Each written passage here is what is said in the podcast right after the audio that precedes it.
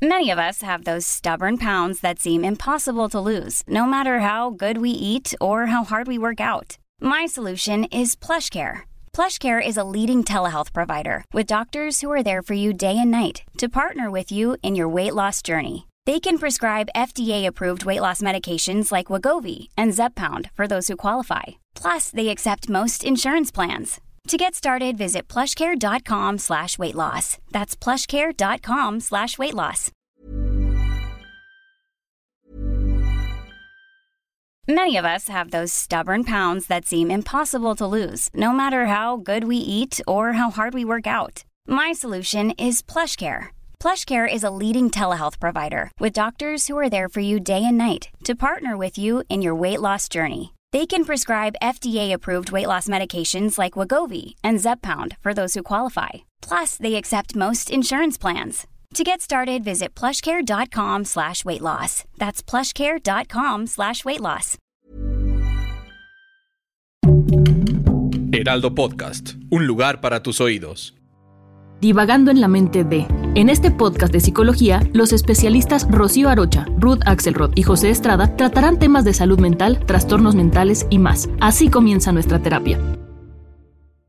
Amigos, estamos una vez más en Divagando en la mente de. Hoy hablaremos del trastorno bipolar. Hablaremos del Día Mundial del Trastorno Bipolar que se conmemora el 30 de marzo, que fue la fecha elegida por la Organización Mundial de la Salud para hablar de este tema tan importante, tan polémico, tan actual, que nos va a permitir profundizar en esto que llamamos trastorno bipolar. Se eh, consideró a Vincent Van Gogh este famosísimo pintor que fue póstumamente diagnosticado de padecer posiblemente, posiblemente este tipo de trastorno. Y pensando en él y en su dolor psíquico, pero también en su gran creatividad, nos, permite reflexionar sobre qué es esto de la enfermedad o del trastorno bipolar. Estamos hablando de eh, un trastorno que produce cambios abruptos del temperamento, que va desde una depresión terrible, donde la persona quizá no quiere ni levantarse, no quiere comer, no quiere platicar, no se quiere bañar, ¿no? Pero que en un poco tiempo, o quizá no, es pequeño el lapso entre un episodio y otro, de repente encontramos esta misma persona con un optimismo muy alto, eh, que, que, puede resolver los problemas más difíciles, que no tiene límites, que puede tener fantasías de volverse el más famoso, el más rico o descubrir eh, lo más eh, gigantesco de que la humanidad no ha logrado aún, ¿no? Pero en este efecto de los cambios abruptos y estos polos de la emocionalidad, eh, sentimos el sufrimiento de la inestabilidad emocional. Pero bueno, pensando en que esto no es fácil de diagnosticar, ¿qué nos dirías, Pepe, en relación con las dificultades del diagnóstico del trastorno bipolar? Sí, fíjate que es, bien interesante esta, esta pregunta, mi querida Ruth, porque normalmente, digo, las familias no están eh, capacitadas para diagnosticar este tipo de, de, trastornos, no están preparadas tampoco para enfrentarlos, ¿no? Porque son, son trastornos bastante severos que, que pueden llevar a cambiar toda la dinámica familiar. Y bueno, en esencia también pueden tener eh, estos elementos familiares una gran influencia sobre el, eh, padecimiento ¿no? del trastorno bipolar. Ahora, lo que es muy difícil acá es que oscila eh, la persona que lo padece entre periodos maníacos y entre episodios depresivos. Entonces, a veces cuando nosotros vemos a la persona en un episodio maníaco, podemos pensar que la persona está muy positiva, que está muy bien, que estuvo un poco triste, pero que sin embargo ya se puso todas las pilas y los episodios maníacos pueden tener una duración bastante larga. Entonces, la cosa es que la mayor parte de estas oscilaciones eh, son pasadas desapercibido por las personas, no se lo explican los, la gente que tienen alrededor, los familiares, los seres queridos, y el diagnóstico es sumamente difícil porque, eh, bueno, es, eh, es complicado a veces acceder al sistema de salud mental que pues necesita necesita de la interdisciplina para poder hacer un diagnóstico adecuado, ¿no? Se necesita eh, eh, el tema de, la consulta psiquiátrica, la consulta eh, psicológica, obviamente, y bueno, el tratamiento. En algunos casos también es importante acudir a un neurólogo porque puede haber elementos orgánicos del sistema nervioso que simple y sencillamente no estén colaborando para que la persona pueda salir adelante. Entonces, la dificultad radica precisamente en esto. A veces los cambios son demasiado abruptos, demasiado fuertes y entonces sí es mucho más visible, es mucho más fácil de notar que algo no está bien con la persona, pero a veces estos cambios son algo paulatino, es algo que se va dando de poco a poco y que pueden confundirse con alteraciones normales del estado de ánimo. Entonces, eh, acá lo, lo, que es bien difícil es que eh, si no se atiende este trastorno, pues por lo regular tienden a, empeorar, tienden a afectar a la familia notablemente y bueno, las personas que lo padecen sí sufren eh, de, forma profunda, Sobre todo pensando en, en los episodios maníacos, a veces uno podría pensar que el episodio depresivo es lo peor, pero el maníaco es también terrible, ¿no? Porque las personas pueden llegar a hacer cosas verdaderamente sorprendentes, ¿no? Llegar a gastar cantidades impresionantes de dinero, ¿no? Llegar a consumir eh, cantidades eh, muy eh, importantes de, de sustancias o de alimentos, o pueden incluso llegar a brotes psicóticos cuando llegan a perder la realidad, ¿no? Entonces es muy común que una persona en el episodio maníaco empiece a perder el contacto con nuestra realidad y empiece a tener un discurso delirante. Entonces, bueno, son parte de las dificultades, mi querida Ruth, pero no solo del diagnóstico, yo creo que también las dificultades del tratamiento, creo que valdría mucho la pena que las comentaras, ¿no, mi querida Ruth? Sí, claro que sí, claro que sí, pero vamos a... Rocío, ¿qué nos dirías en relación con esta cuestión de poder tratar fácilmente a alguien con un trastorno eh, tan complicado como sería el trastorno bipolar. Eh, gracias, Ruth. Eh, fíjate que una de las primeras eh, cosas que hay que tomar en cuenta es que este tipo de trastornos suelen tardar una familia para diagnosticarlo un promedio de 13 años. Es increíble. Pero, por ejemplo, al niño le dicen que tiene que, a lo mejor tiene déficit de atención, lo llevan con un especialista, lo diagnostica de un modo, luego cuando es adolescente, no, pues que a lo mejor tiene de depresión. Es decir, van cambiando los especialistas, los diagnósticos. No es porque la gente no esté preparada, a veces sí, a veces no, sino porque eh, se presenta tal vez la de tipo 1 más manía, tal vez solamente la tipo 2, que es más depresión, se puede confundir con una depresión. Es decir, no es nada fácil el diagnóstico. Hay una novela que yo recomiendo ampliamente de Daniel Steele, una escritora inglesa, que escribía novelas, pues así de estas tipo playeras digamos, ¿no? Como muy eh, amenas, divertidas, etcétera, pero tiene una novela que se llama Su luz interior. Es una novela en donde habla del caso de su hijo, que fue diagnosticado como con hiperactividad y que en realidad padecía el trastorno bipolar y lamentablemente se suicidó en la adolescencia. Entonces ella escribe este, esta novela eh, que es más bien autobiográfica, en donde habla también de estas dificultades para el diagnóstico. Eso es, eso es lo primero que es muy importante, ¿no? Otra cosa que me parece importantísima señalar es el mal uso de la palabra bipolar.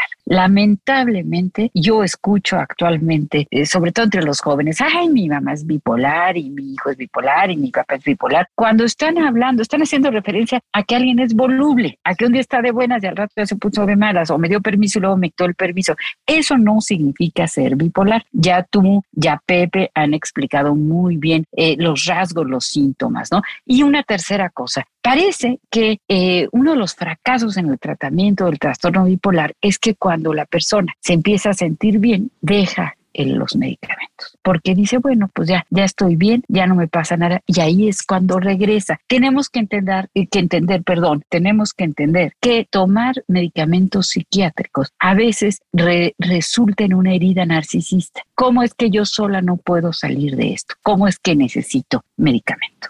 Bueno, eh, me parece valiosísimo lo que estás mencionando, Rocío, y lo que dijo Pepe, porque tenemos que ponerle un nombre a esta enfermedad, que es una enfermedad, enfermedad, crónica, pero controlable, ¿sí? No tengamos miedo a llegar al diagnóstico, no tengamos miedo de poder acceder a alguien que nos ayude a hacer un diagnóstico psiquiátrico, porque si logramos el diagnóstico adecuado, vamos a poder tener la medicación adecuada y para eso entender que si ya la encontramos la medicación adecuada, no la vamos a soltar porque no es una infección en la panza y no es un absceso en, en, en la piel. Estamos hablando de una enfermedad genética, estamos hablando de una enfermedad que se encuentra en el rubro del desarrollo del ser, que no se quita, pero que bien manejada puede ser controlable. El paciente, la familia, también es importante entrar a la palabra culpa. ¿Qué tendrías que decirnos en relación con la palabra culpa y esta enfermedad, Pepe? Fíjate que es bien interesante esta pregunta, me parece muy importante, mi querida Ruth, porque efectivamente, así como mencionabas que hay un, tema genético que se explica de, dos vertientes, ¿no? Hay factores hereditarios y hay factores también estructurales. ¿A qué nos referimos con esto? Que no solo es la carga que se pasa eh, por vía eh, consanguínea, ¿no? Sino también el tema de la educación y la crianza. Entonces, eh, justo uno de los factores de riesgo para padecer un trastorno bipolar es que algún miembro de la familia lo haya padecido previamente y no es solo por, de nueva cuenta, por el tema de la herencia genética, sino también por el funcionamiento que va a traer este paciente a la familia. Entonces ahí evidentemente se van a jugar muchas culpas, culpas, perdón, porque lo que estamos viendo es que también hay factores ambientales, es decir, la educación, la forma de relacionarnos en la familia también tiene un impacto en, eh, la génesis de, un trastorno bipolar. Entonces las culpas pues se van a jugar por ahí, mi querida Ruth, es bien difícil. Los familiares a veces se sienten responsables y empiezan a tratar de tolerar muchas cosas, a tratar de eh, aguantar eh, algunas de las conductas disruptivas de estos pacientes precisamente por el sentimiento de culpa. Y lo que acaba siendo pues muy paradójico es que eh, curiosamente al, al, hacer este tipo de, de actos de tolerancia hacia el paciente se acaban convirtiendo cómplices de conductas patológicas, lo que acaba agravando en muchas ocasiones eh, los síntomas del trastorno, ¿no? Entonces, creo que sí hay que tener muy eh, eh, en cuenta que lo que se necesita es un tratamiento. Los pacientes no necesitan que actuemos con culpa, sino con amor y con información, con conocimiento, que tengamos una asesoría profesional adecuada y una guía adecuada para el tratamiento, porque como bien mencionaban, no es un sarpullido, ¿no? No es algo que se nos va a quitar con un tecito de manzanilla y se acabó, ¿no? Es algo que va a requerir de mucho esfuerzo sí va a requerir de, recursos de la, de, la, familia, del apoyo emocional de la familia, sí de la tolerancia, pero no de la complicidad eh, a base de la culpa, ¿no? Entonces, sí, más que eh, culpa, habría que pensar en eh, acción, en ayuda, en apoyo y sobre todo en conocimiento, en informarnos con los profesionistas para poder intervenir de forma oportuna, mi querida Ruth. Claro, entonces brincamos a la palabra responsabilidad. El paciente no es culpable de haber desarrollado esta enfermedad o esta eh, condición neurológica como estamos o genética no es culpable, pero sí es responsable por el cuidado de sí mismo, por el cuidado de su vida, por el cuidado de las personas que están junto a él, porque si tienen un tratamiento adecuado, si la familia o como decía Rocío, el grupo lo puede llevar a un lugar eh, de un diagnóstico certero y adecuado, seguramente vamos a poder encontrar una gran responsabilidad. Rocío, ¿tú, tú sabes si estas eh, personas pueden tener eh, una vida normal, se pueden casar, pueden tener bebés. Eh, absolutamente, Ruth, absolutamente. Es más, yo quisiera mencionar algunos, algunos famosos, ¿no? Rachmaninoff, eh, Charles Dickens, Tchaikovsky y, famosos más, más actuales, ¿verdad? Más contemporáneos, Mel Gibson, Britney Spears, eh, Catherine Zeta-Jones. Eh, hay, hay muchos, muchos personajes actuales y, y, que nos han acompañado a lo largo de la historia, Virginia Woolf, que sobre todo hay una, una tendencia a la creación es decir, son personas que suelen ser muy, muy creativas. Por eso los podemos mencionar entre famosos como eh, Kenny, West, eh, eh, tantos otros, ¿no? Ahora, lo que es importante, hay momentos que tienden a la crisis, es decir, y está muy estudiado, ¿eh? Cuando hay el nacimiento de un hijo, cuando hay un cambio de país, cuando hay un cambio de trabajo, es decir, los cambios, las crisis propician eh, son un poco el semillero para que el trastorno se, se desate. Por eso es que es muy importante que la persona esté apegada al tratamiento. Y también muy importante recordar, el tratamiento tiene su aspecto psiquiátrico, es decir, eh, medicamento, pero también tiene eh, su correlato, ¿no? Que es la psicoterapia. Es muy importante porque teniendo estas dos cosas combinadas, la persona controla por un lado vía lo químico, pero por otro lado vía aprender de sus emociones, aprender de lo que le está pasando, hablar de lo que le está pasando y entonces acceder a una vida bastante normal incluso pudiera ser una vida más normal que de una persona que no lo parece. Si está tratado, si está tratado. Claro, claro. Entonces pueden tener un muy buen trabajo, pueden tener eh, aspectos gerenciales y pueden lograr eh, subir en, la, en una posibilidad laboral, pero también pueden tener pareja y también pueden tener familia, en tanto tengan conciencia de que son sensibles y que hay otra parte que me parece muy valiosa para el resto de los convivimos eh, con situaciones psiquiátricas, es que necesitamos mucha comprensión porque estas personas son muy intensas y porque son tan intensas son adorables. Y entonces los terapeutas, los amigos, queremos estar con ellos todo el tiempo, pero cuando tienen un mal momento, es un momento también muy intenso. Y en ese momento tenemos ganas de ahorcarlos así, de cortarles la cabeza y de guardarlos en una jaulita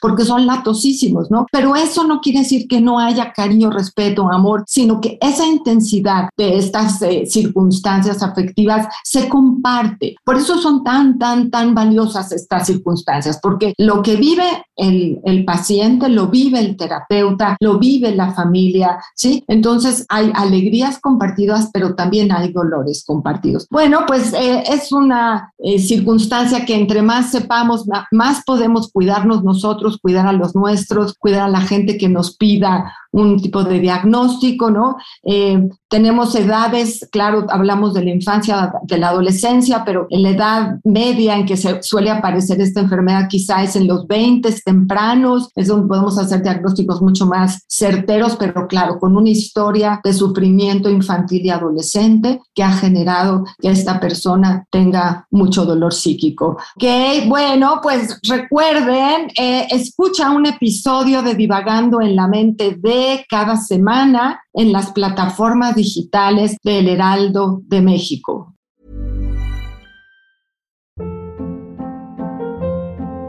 Hold up. What was that? Boring. No flavor. That was as bad as those leftovers you ate all week. Kiki Palmer here, and it's time to say hello to something fresh and guilt-free. Hello Fresh. Jazz up dinner with pecan-crusted chicken or garlic butter shrimp scampi. Now that's music to my mouth. Hello Fresh. Let's get this dinner party started. Discover all the delicious possibilities at HelloFresh.com.